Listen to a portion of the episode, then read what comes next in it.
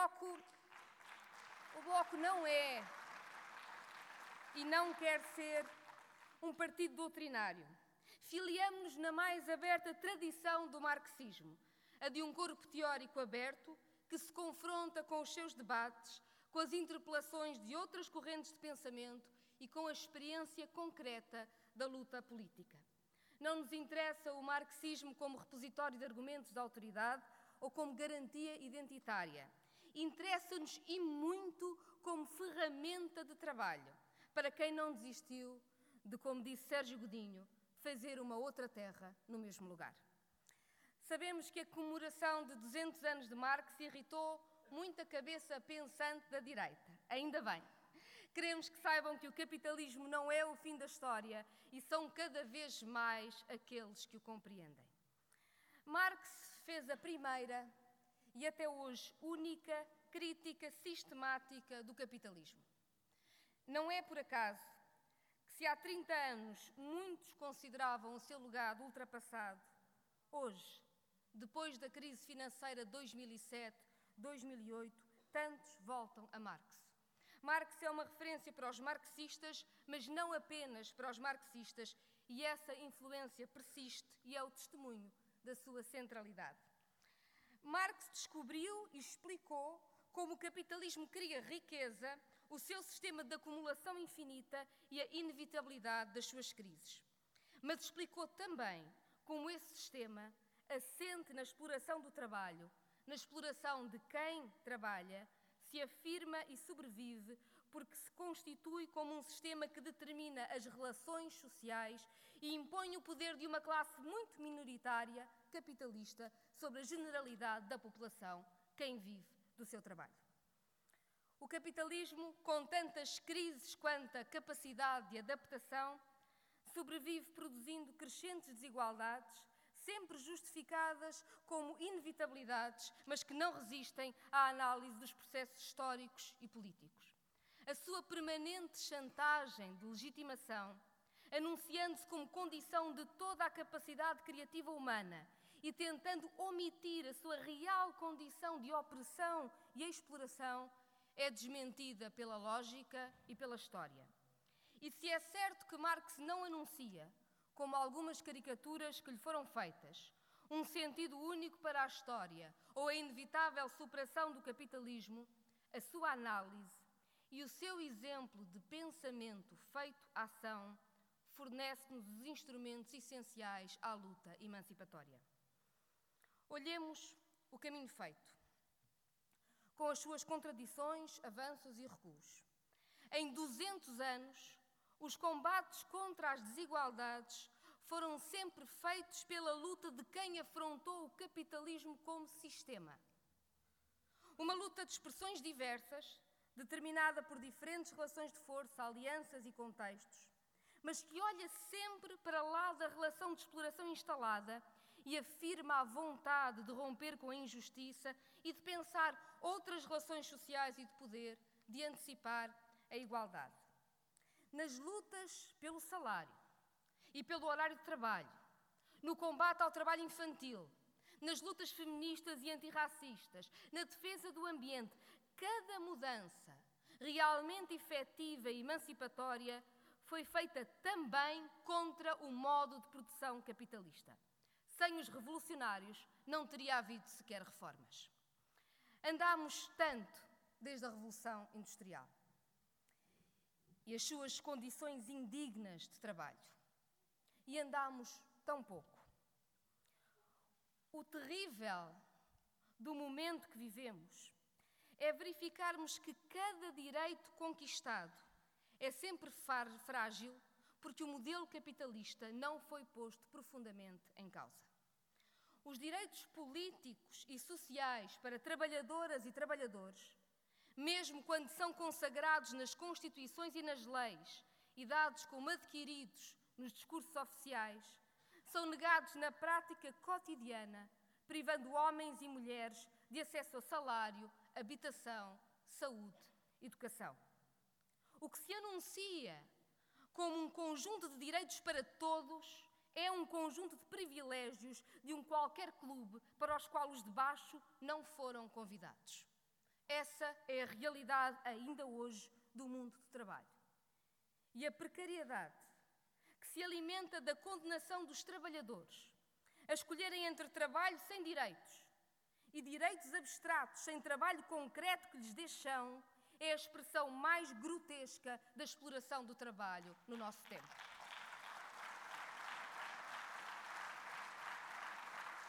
Hoje, o capitalismo assume uma forma particularmente punitiva e aqui debruçámos-nos sobre ela. Sobre uma integração europeia feita aos sabores dos interesses dos de cima, que fabricou a periferização dos de baixo para depois castigar os que perderam com ela. A crescente divisão entre o pequeno grupo que ganhou com a globalização, uma elite global que vive o privilégio do acesso ao conhecimento, à circulação pelo mundo, a salários que permitem olhar para lá da sobrevivência de cada dia. E a generalidade da população, que nos últimos anos, com a crise económica e financeira e a resposta austeritária, apenas conheceu retrocesso nos seus direitos, é o pasto do populismo xenófobo e conservadores. Não é uma questão nova, ainda que se coloque de formas novas, como bem lembrou o Fernando Rosas esta manhã. Aprendamos com o passado porque agimos agora e queremos construir um futuro. Há uma crescente indignação nas classes trabalhadoras que exige resposta. Resposta política que terá de ser luta para a superação de um modelo de produção que cria excluídos e desigualdades como nunca. Olhar com displicência ou arrogância para quem se sente excluído e responde com raiva ou pedir quem sente o chão fugir-lhe dos pés todos os dias, que confie nas promessas de sempre, é um enorme erro. De Trump ao fascismo de Erdogan e à extrema-direita que ganha eleições um pouco por toda a Europa, o que salta à vista é a completa falência das forças políticas que promessem avanços e direitos sem tocar na estrutura da economia que produz as desigualdades. O projeto da esquerda seguramente da esquerda marxista, será fazer da indignação transformação e não permitir que ela se torne decepção. A única resposta capaz ao projeto do ódio populista é a mobilização para a construção de um futuro que supere o capitalismo, que responda pelos 99%, que parta dos problemas concretos para desfazer as inevitabilidades. Na campanha presidencial americana de 2016, a mesma que deu a vitória a Trump, o campo que mobilizou a esperança de milhões que se juntaram a Bernie Sanders foi aquele que, 30 anos depois do fim da Guerra Fria, chamou socialismo ao seu projeto de futuro. Aqui ao lado, em Espanha, onde a direita domina ainda, os movimentos de indignados mostraram uma enorme força e uniram-se em projetos emancipatórios. A greve de mulheres deste 8 de março surpreendeu toda a Europa. E lá, como um pouco por todo o mundo, as feministas deixaram de ter vergonha de se afirmar como tal. A indignação pode ser transformada em superação. Cabe à esquerda a coragem da proposta política clara, da mobilização para a luta, da construção da alternativa e este Congresso é também parte da construção deste caminho. Que bom que aqui estamos todos.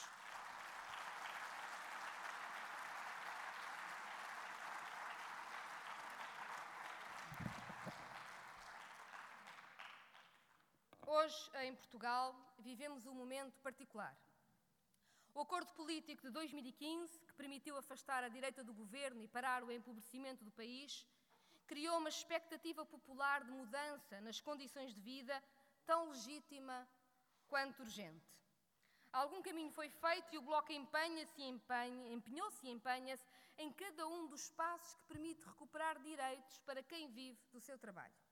Não me debruçarei sobre a situação política, mas antes de terminar, há um aspecto da atualidade que merece a sua reflexão aqui. Falo-vos do trabalho. Porque a primeira interpelação que o marxismo nos faz é a da dignidade de quem trabalha a dignidade que se faz no trabalho, nas condições do trabalho. E isso era válido nas fábricas inglesas do século XIX, como é nos call centers do século XXI. E não por acaso, o mais difícil de concretizar dos acordos feitos em 2015 são as alterações ao Código de Trabalho. Há uma reação violenta dos patrões a cada alteração proposta. Não esquecemos como o administrador da Altice fez queixa do Bloco por apresentar propostas sem lhe pedir a opinião. Ou como o dono do Pingo Doce nos agracia com um só estorvam. Faz-se sempre também sentir a reação negativa da União Europeia, que, mesmo com todas as suas previsões a falharem redondamente, insiste em que a política de cortes nos direitos do trabalho é para continuar. E sabemos que o Partido Socialista não tem hesitado em juntar o seu voto ao da direita para travar até as propostas que constam do seu programa. Mas finalmente, no final da semana passada, e depois de uma enorme pressão, algo se mexe. Dois anos depois de assinados os acordos com os partidos de esquerda e um ano e meio depois de conhecido o relatório do grupo de trabalho com o Bloco de Esquerda, o Governo anunciou finalmente, na passada sexta-feira, a concretização de algumas medidas que já tinha consensualizado com o Bloco de Esquerda para a alteração da legislação laboral. Limitações aos contratos a prazo, eliminação do banco de horas individual, penalização das empresas com alta rotatividade de trabalhadores, reforço da capacidade da inspeção da autoridade para as condições de trabalho e algumas restrições ao recurso ao trabalho temporário. A proposta.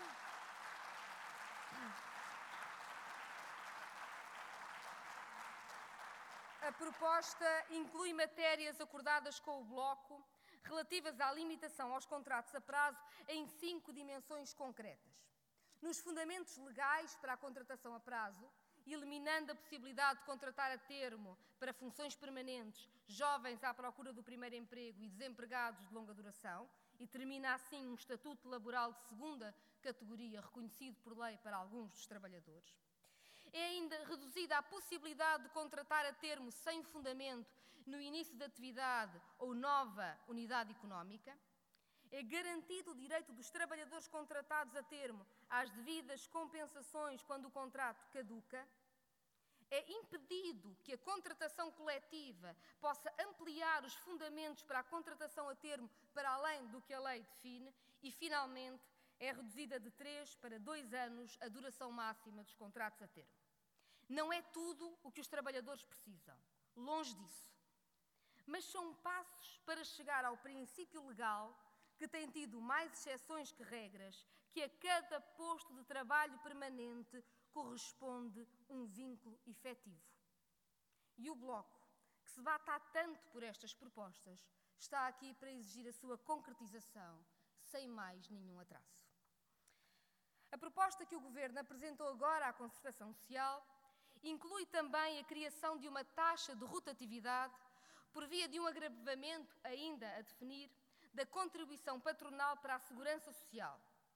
Ainda que esta medida não esteja ainda definida de forma a que consigamos compreender o seu alcance, registamos que após uma prolongada indefinição, o governo finalmente optou por um caminho que exclui qualquer benefício às empresas em sede TSU, tal como era exigido pelo Bloco de Esquerda. Temos ainda,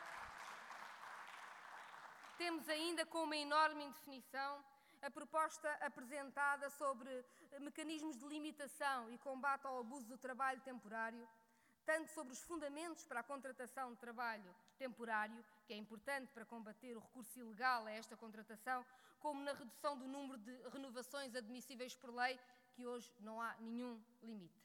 Aguardamos com a exigência de sempre a forma da sua concretização. A proposta do Governo reflete ainda uma terceira matéria negociada e consensualizada no grupo de trabalho com o Bloco de Esquerda: o reforço da autoridade para as condições do trabalho e a criação de um mecanismo automático de recrutamento de inspectores que mantenha o seu número total no cumprimento dos rácios de referência internacional.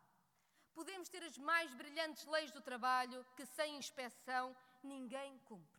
E a concretização desta medida é, por isso, particularmente relevante entre outras coisas, para assegurar a efetividade dos mecanismos de combate aos falsos recibos verdes resultantes da nova lei de reconhecimento dos contratos de trabalho. Finalmente, registamos o compromisso de reforço da proteção social dos trabalhadores desempregados mais pobres, reduzindo o prazo de garantia para acesso ao subsídio de desemprego.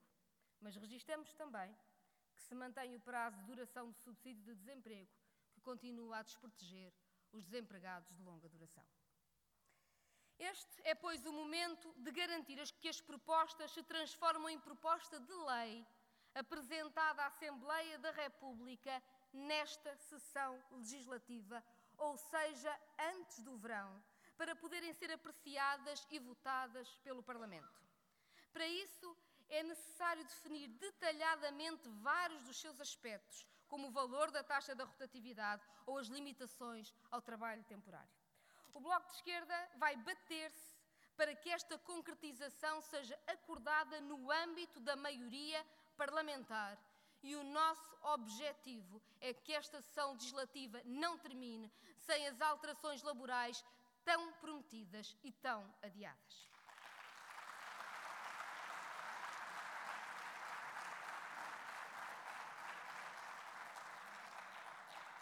Nenhum balanço da atual experiência política pode secundarizar um aspecto central. No fim destes quatro anos, o quadro legal degradado em que os trabalhadores saíram da Troika estará recuperado e com ele as condições para a luta e mobilização? Ou teremos de novo o quadro em que a direita impõe os recuos e o PS, no governo, deixa-os consolidarem-se na lei e na sociedade? Esta é a questão a que o Partido Socialista terá de responder. E registamos que a grande omissão da proposta do governo é a contratação coletiva, o que não é um pormenor. Falta ainda muito para recuperar direitos destruídos no período da Troika e não há sociedade que recupere dignidade e democracia se tudo isso ficar à porta das empresas. Nas próximas semanas, com sorte, Ainda vamos voltar a ouvir falar do diabo, quem sabe? Os patrões e a direita tentarão travar qualquer mudança, por pequena que seja. Estamos curiosos para ver que tragédias vão ser anunciadas.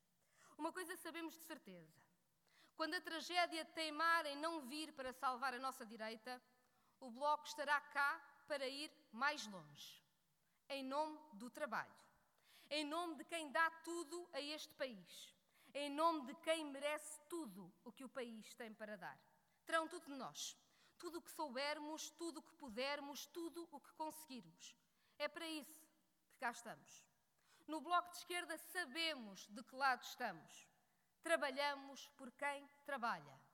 É quem trabalha que constrói o país. É o trabalhador a turnos que não conhece dias e noites e exige a proteção da sua saúde que constrói este país.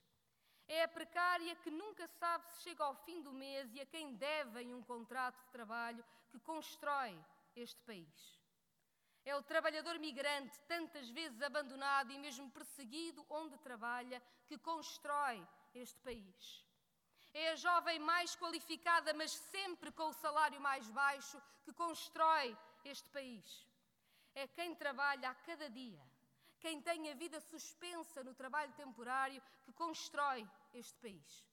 É por esta gente que nos batemos, a nossa gente. E temos tanto por fazer. Nestes dias, reforçamos a força, as razões, o projeto para este caminho. Obrigada pela vossa presença.